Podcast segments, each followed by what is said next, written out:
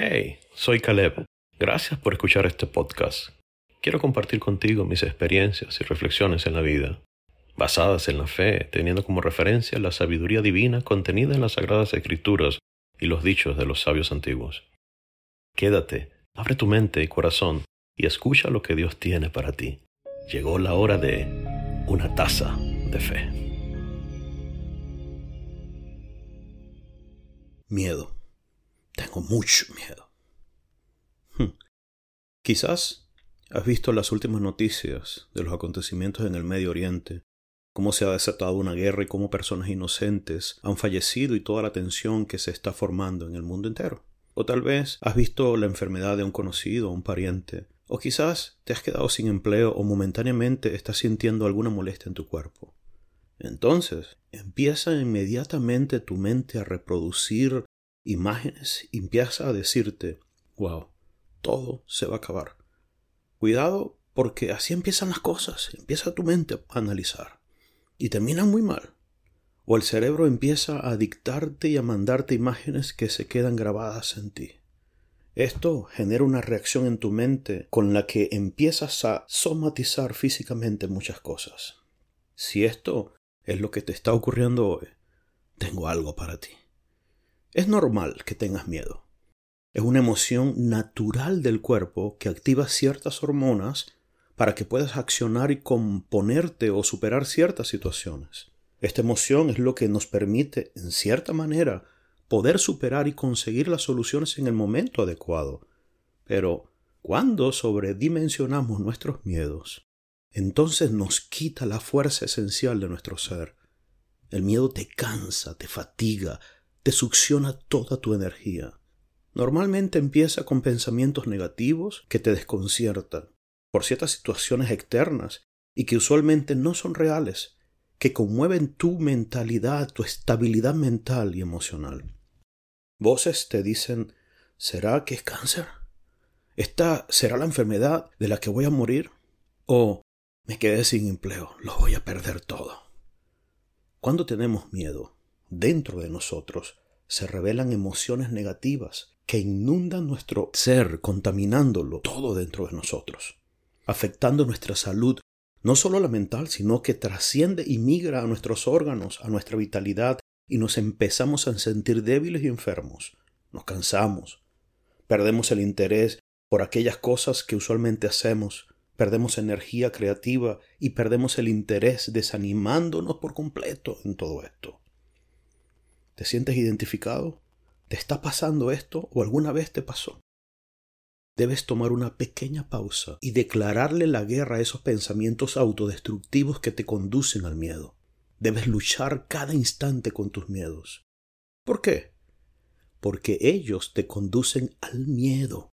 Son tus enemigos reales, los que procuran que no prosperes y que no seas feliz, que no tengas paz en tu casa y en tu vida interna. Y al no tener paz interior, entonces reflejas amargura. Todo lo que haces deja de ser efectivo y exitoso y te conviertes en un ser mediocre. Hoy en día, en la sociedad, abundan muchos síntomas psicológicos como el estrés, la ansiedad, el insomnio, las obsesiones, y esto lleva a muchos a deprimirse, inclusive a atentar contra su propia vida. Tus miedos propios y externos son los grandes mentirosos que magnifican estos síntomas y te llevan a considerar que tu vida no tiene sentido, que estás abandonado y que es imposible salir de ese problema o de esa situación en la que estás viviendo o atravesando. Nuestro organismo funciona como una máquina perfectamente sincronizada. Fue diseñada de una manera tal que reaccionara y accionara en el momento y con las herramientas adecuadas para garantizar la estabilidad del cuerpo si le damos más importancia de lo que requieren esos pensamientos negativos, terminarán inundando tu mente con miedo y temor, dañando todo el diseño original que hay en ti. Cuando hay una situación de peligro, se activan mecanismos de defensa desde tu mente para que puedas salir de ello. De tal manera que el miedo es necesario, amigo. Claro que es necesario porque activa ciertas hormonas que permiten regular tu sistema inmunológico y equilibrar tu mente para ayudarte a controlar todo lo que tiene que ver con la tensión o el estrés que puedas estar viviendo y de esa manera conseguir la salida ante una situación de peligro inminente. Óyeme, todos tenemos situaciones que atender. No conozco a nadie que no tenga algo, algún problema que resolver. El punto está en cómo gestionas esa crisis. Si no aprendemos a gestionar el miedo natural, corremos entonces el riesgo de que éste trascienda en nosotros y se convierta en una realidad o enfermedad en nosotros, sea mental o en nuestro organismo físico.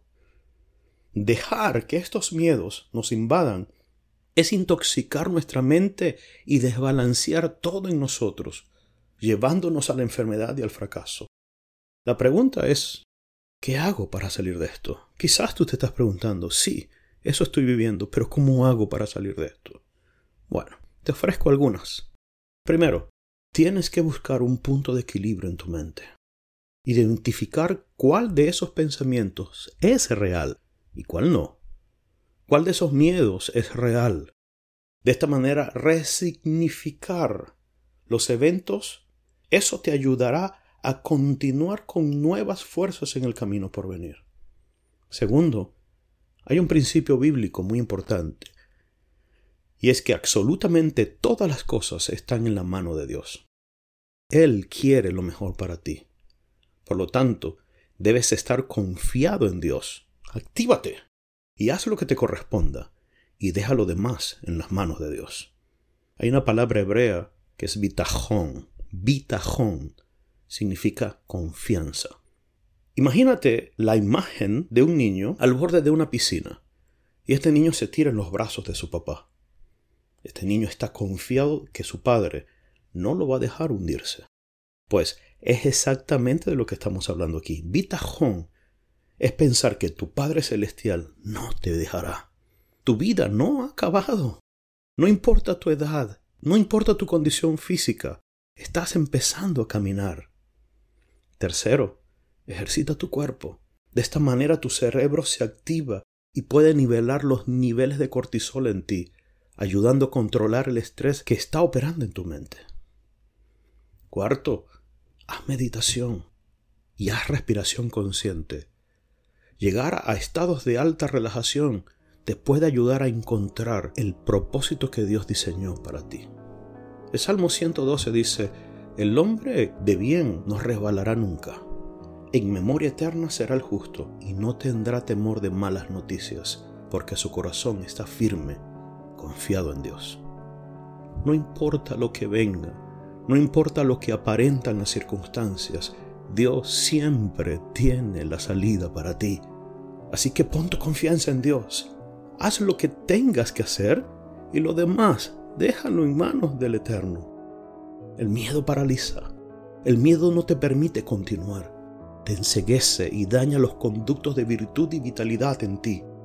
Al contrario, toma ese miedo y usa su fuerza para que avances y conquistes lo que Dios ha prometido para ti.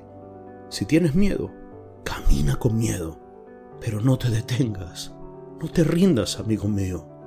Tienes que conquistarlo, no por ti solamente, sino por tus hijos, por tus nietos, por toda tu descendencia. Levántate y brilla. Levántate y toma lo que Dios te prometió. No te detengas. Avanza. Kadima.